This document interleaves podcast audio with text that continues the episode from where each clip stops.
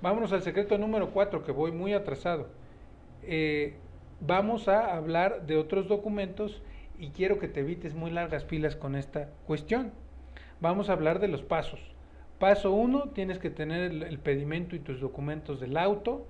Paso 2, vas a cruzar la aduana eh, eh, y vas a ver a tu agente aduanal, por supuesto.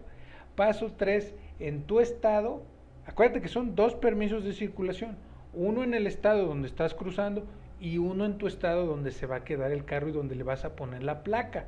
Ahí lo vas a reemplacar. Si no tienes todos los documentos que ya te dije, no vas a poderlo reemplacar y te van a estar agarrando y agarrando y agarrando los de tránsito. Y eso no es lo que yo quiero. Paso 4.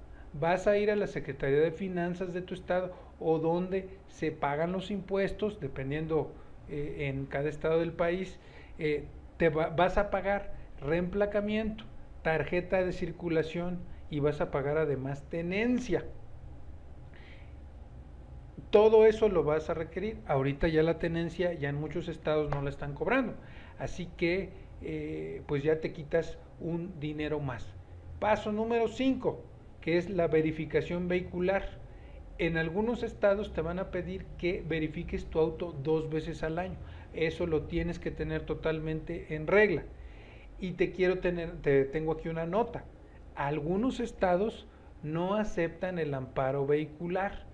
Acuérdense que, sobre todo en la parte de Baja California, en Mexicali, hay mucha gente que para no pagar impuestos está importando a través de un amparo.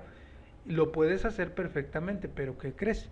Que hay estados donde no te permiten usar ese amparo. Entonces, ten cuidado con tu estado que es, eh, es una cosa que hay que tener muy en cuenta.